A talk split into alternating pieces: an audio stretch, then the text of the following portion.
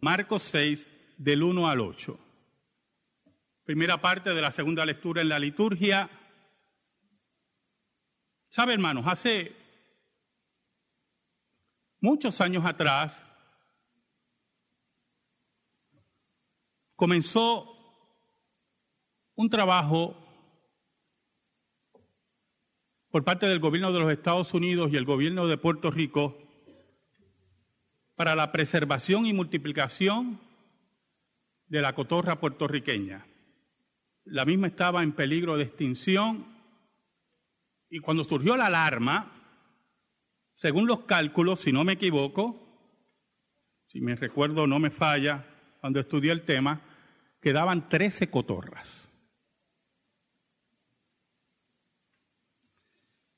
El trabajo de multiplicación, de apareamiento científicamente de las cotorras comienza en el yunque, en las facilidades del yunque.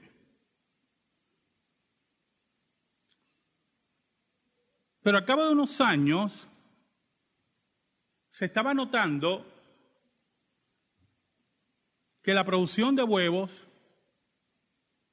donde salen los polluelos, no estaba dando el número requerido para preservar la cotorra. Y había mucho cuestionamiento sobre eso. Escucha lo siguiente.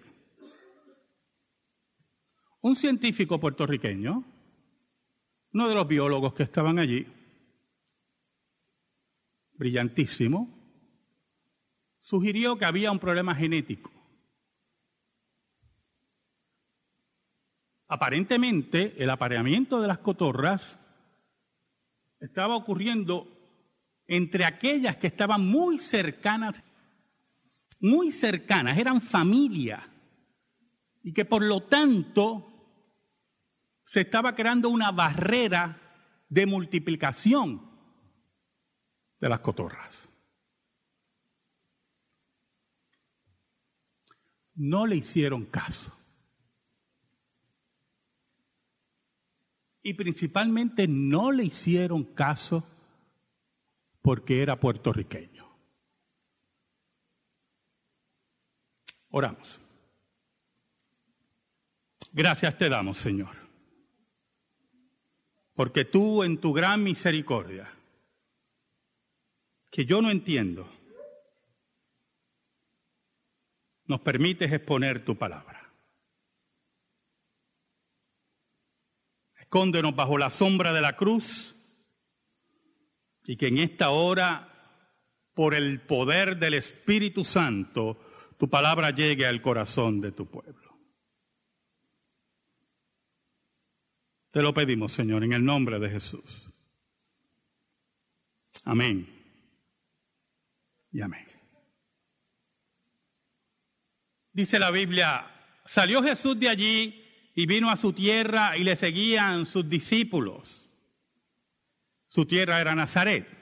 Y llegando el día de reposo, sábado, comenzó a enseñar en la sinagoga y muchos oyéndole se admiraban y decían, ¿de dónde tiene este estas cosas?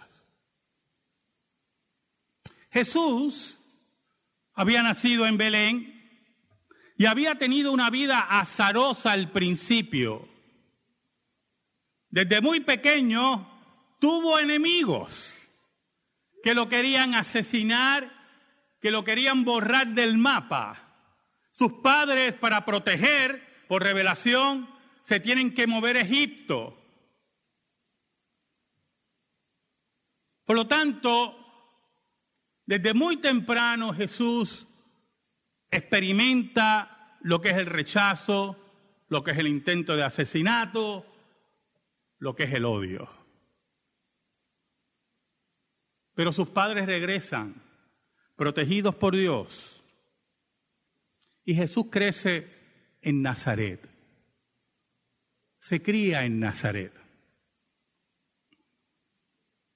Se levanta en Nazaret.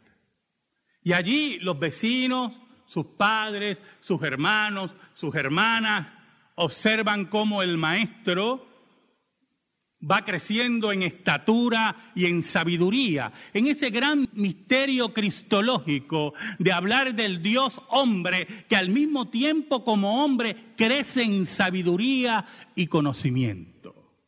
Sería muy interesante observar el crecimiento psicológico de Jesús, el crecimiento de un hombre sin pecado, el crecimiento de un hombre sin doblez el crecimiento de un hombre sin áreas oscuras. El crecimiento de un hombre donde la ley de Dios es su vida en todo el sentido de la palabra.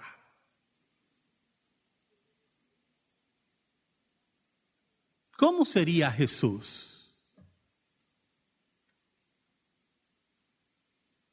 ¿Sabe? El pasaje nos da a entender que su vida fue una vida normal aprendió el oficio de su padre, carpintero.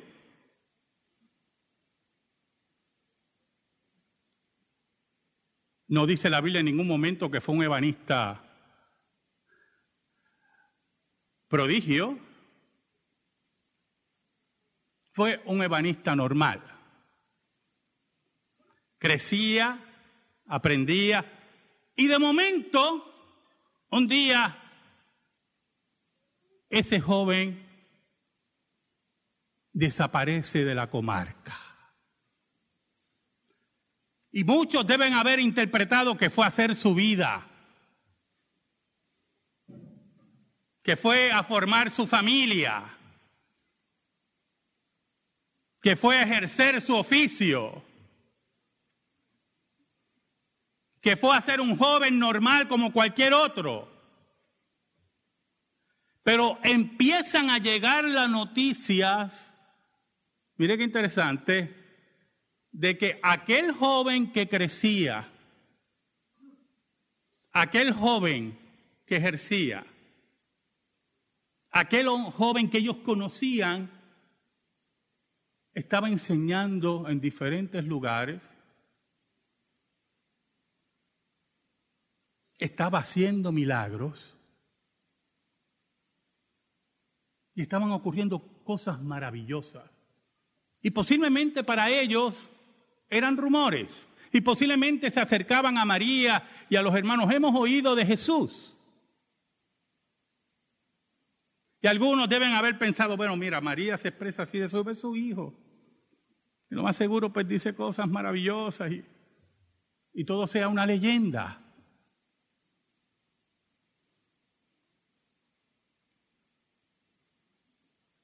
Pero cuando Jesús vuelve a Nazaret, como dice el versículo 1, vino a su tierra, como buen maestro, va a la sinagoga y toma la palabra y ejerce la enseñanza y empiezan los interrogantes. Esos interrogantes son muy importantes porque son pistas que nos indican que la vida de Jesús como niño, como joven y como adulto fue una vida normal. Por eso, en ese versículo 2 dice, ¿de dónde tiene este estas cosas? ¿Y qué sabiduría es esta que le es dada? Y estos milagros que por sus manos son hechos.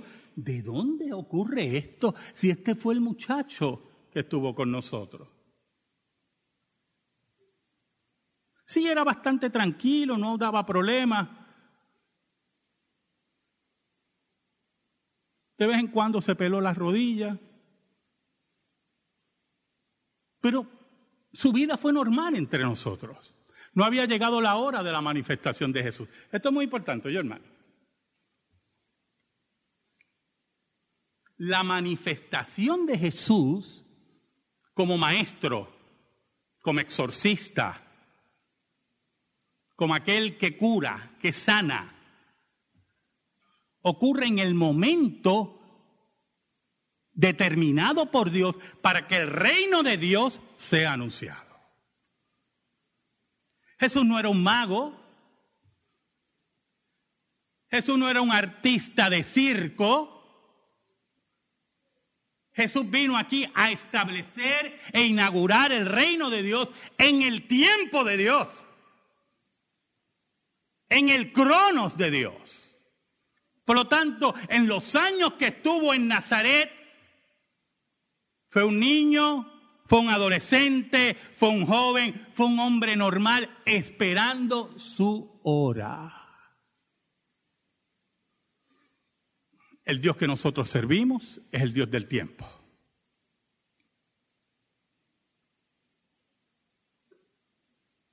El Dios que determina todas las cosas en su tiempo. Dios nunca llega tarde, Dios nunca llega temprano.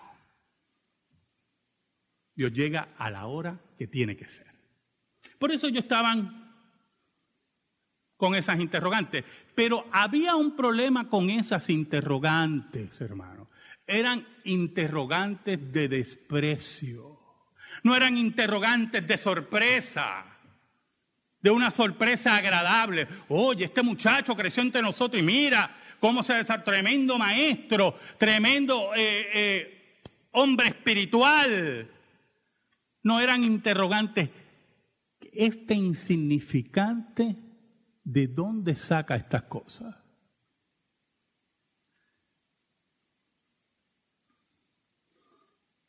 Mira el versículo 3. ¿No es este el carpintero, hijo de María, hermano de Jacobo, de José, de Judas y de Simón? ¿No están también aquí con nosotros sus hermanas? Y se, escandalizaban de él. Este versículo tiene muchos detalles. Número uno, no mencionan que es hijo de María y José.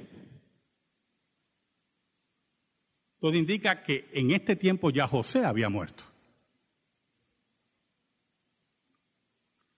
Número dos, este versículo confirma el oficio de Jesús. Todavía oigo, sorprendentemente, ignorantes de la escritura. El problema básico una parte en el sermón. El problema básico de todo predicador falso es el desconocimiento de las escrituras, ¿oyó? De conocer los detalles de las escrituras, de profundizar en las escrituras, de permitir que las escrituras le hablen. Todavía oigo maestros por la radio, predicadores decir, bueno, posiblemente Jesús fue carpintero, pero no lo sabemos. Yo digo, caramba, ¿Qué Biblia estarán leyendo? Bueno, lo que pasa es que ese es mi error también. No están leyendo ninguna Biblia. Jesús siguió, si usted nota en este versículo, no solamente que nos da a entender que José ya estaba muerto, sino que Jesús tuvo un, proceso de familia normal en Nazaret, los cuales los hijos aprendían los oficios de los padres. Por eso el versículo afirma, no es este el carpintero hijo de María. Jesús aprendió el oficio de su padre, ejerció el oficio de su padre.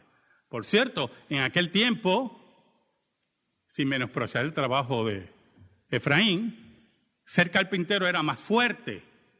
No había las herramientas que tenemos hoy. ¿Usted ha visto a Efraín trabajando, hermano? Oh, es un artista increíble. Y él lo sabe, que eso le he dicho, no es porque lo diga desde acá arriba. Es un artesano, pero él tiene unas maquinarias y él conoce su trabajo. Posiblemente yo use esas maquinarias y me vuelo tres dedos, pero él, pero en aquel tiempo no había electricidad. Los instrumentos eran más primitivos. Era todo a mano, con fuerza. El trabajo de carpintero se desarrollaba físicamente. Jesús tuvo que haber sido un hombre fuerte. Oiga, y ellos decían, en pocas palabras, pero este muchachito no es el hijo, no es el carpinterito ese que. eso es lo que están diciendo.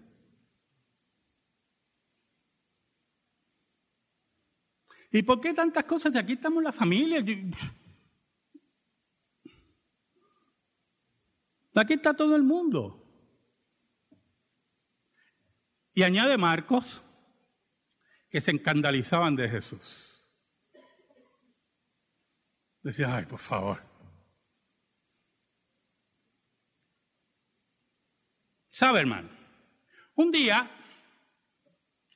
llegó un biólogo a la facilidad del Yunque, norteamericano. Años después. Y ese biólogo norteamericano, brillante también, pero con la autoridad que tiene el colonialismo, dijo que el problema de la multiplicación de las especies de la cotorra puertorriqueña era un problema genético. Y que por lo tanto había que separar las cepas de la cotorra, estudiarlas y aparearlas, alejadas de la cercanía genética. Por esa observación y ese estudio científico, las cotorras puertorriqueñas empezaron a multiplicarse. A tal número que se abrió otro aviario en Utuado. Y empezaron a soltarse las cotorras puertorriqueñas. Y creo que hay un tercer aviario en Maricao.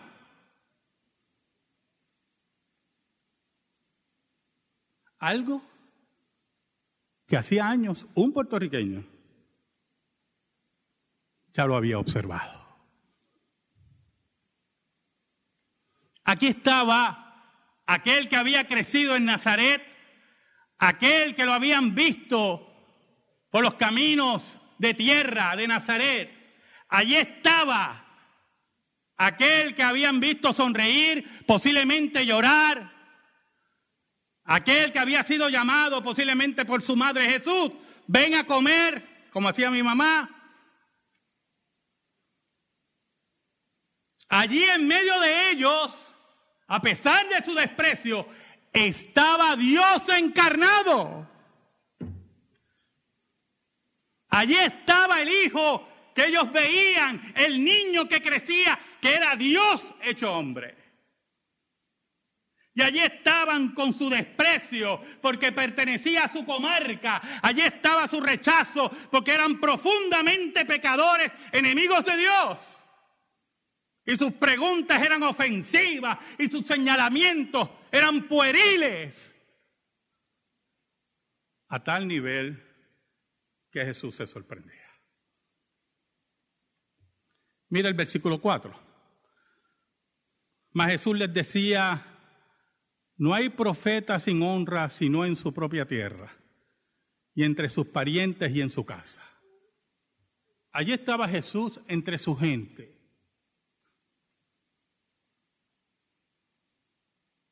Allí estaba Jesús entre su familia, sus hermanos que no creían en Él, dicen los evangelios, que creían que estaba loco,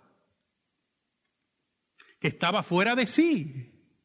Allí estaba Jesús entre aquellos que se llamaron sus amigos, enseñando la palabra de Dios, confrontando al hombre y a la mujer con su pecado llamando arrepentimiento a los hombres, enseñando no como los fariseos, sino como aquel que tiene autoridad. Y sus amigos, sus familiares, se burlaban, lo rechazaban. Mira el versículo 5. Y no pudo hacer allí ningún milagro, salvo que sanó a unos pocos enfermos, poniendo sobre ellos las manos. Muy importante. ¿Cómo interpretar ese versículo correctamente? No hay nada que detenga la soberanía de Dios. ¿Oye, hermano? Nada. Los hombres creen que pueden detener a Dios. Nabucodonosor creía que podía controlar su reino. Elevaba su pecho, elevaba sus manos, y yo he construido esta gran Babilonia. Y Dios tocó su corazón y tocó su mente, lo enloqueció, lo tiró con los animales y al mismo tiempo, entre esos siete años que Nabucodonosor estuvo fuera de sí, cuidaba su reino. Y cuando Nabucodonosor recobra la cordura, reconoció al Dios verdadero y decía, este es el que gobierna entre los hombres y no hay nadie que le diga, ¿qué haces? Cuando hablemos en el versículo 5 que Jesús no pudo hacer muchos milagros, te refiere a que la gente no se acercaba, no le importaba. Miren hasta dónde llega la incredulidad de los seres humanos, el desprecio al ser humano sabían que Jesús enseñaba correctamente, sabían que Jesús hacía milagros y no le importaba. No se acercaban a Él, no buscaban su ayuda, no buscaban su auxilio, se creían autosuficientes. No queremos que nos sane, no queremos que nos enseñe un muchacho que lo vimos crecer entre nosotros. A ese muchachito no nos importa que nos hable. Es más, nos sorprende de dónde este muchacho sabe todas estas cosas.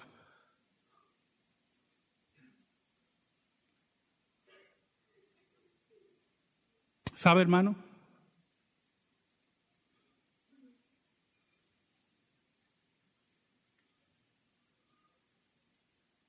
Jesús estaba sorprendido de su incredulidad.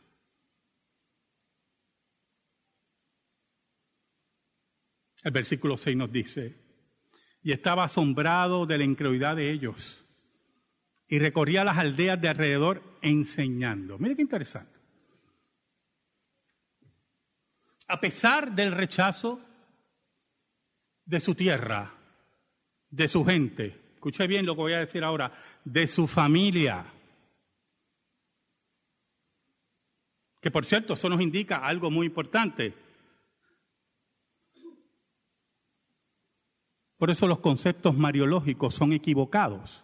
Por eso la teología católica romana es totalmente equivocada. La teología mariana. María no tenía control de sus hijos en su mente y en su corazón. Los hijos de María no querían saber de Jesús, no creían en Él, dice la Escritura. Lo consideraban fuera de sí.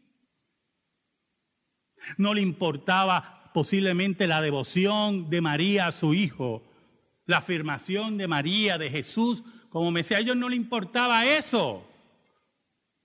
Para ellos posiblemente es que todo es como es mami. Yo me imagino diciendo, todo es como es mami.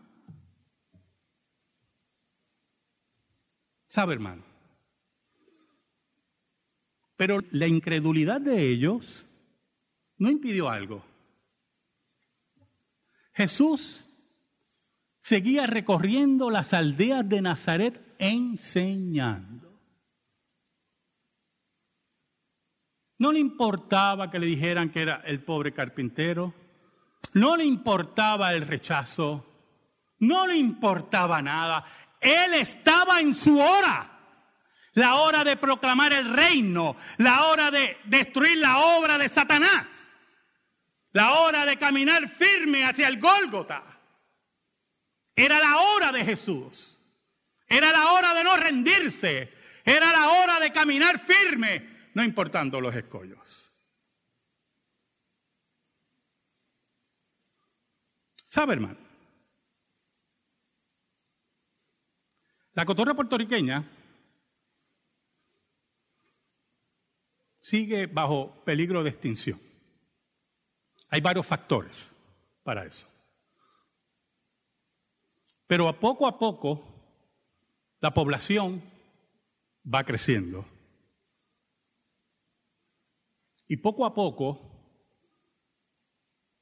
se van soltando más cotorras para que tengan una vida silvestre. Hay varios factores que afectan el desarrollo de la cotorra. Pero los biólogos, el gobierno de los Estados Unidos, el gobierno de Puerto Rico, no se rinde. Porque la cotorra puertorriqueña es parte de nuestra vida, de nuestra fauna, de lo que somos.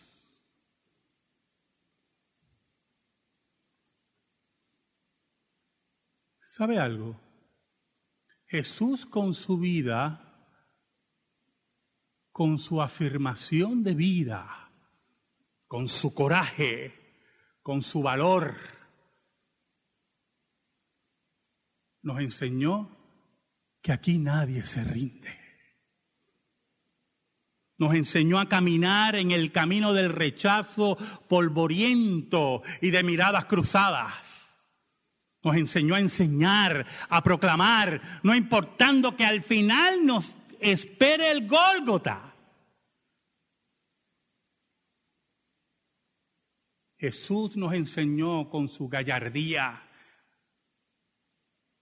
con su frente en alto, poderoso y fuerte, que aunque haya sorpresa por el rechazo, hay afirmación de vida cuando la palabra de Dios, solo la palabra de Dios, es proclamada y enseñada.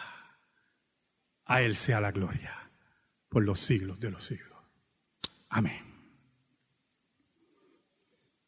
Gracias te damos, Señor. Y te pedimos en esta hora que tu palabra Solo tu palabra sea sembrada en nuestra vida y en nuestro corazón. Por Cristo Jesús. Amén. amén. Estamos en silencio, hermano.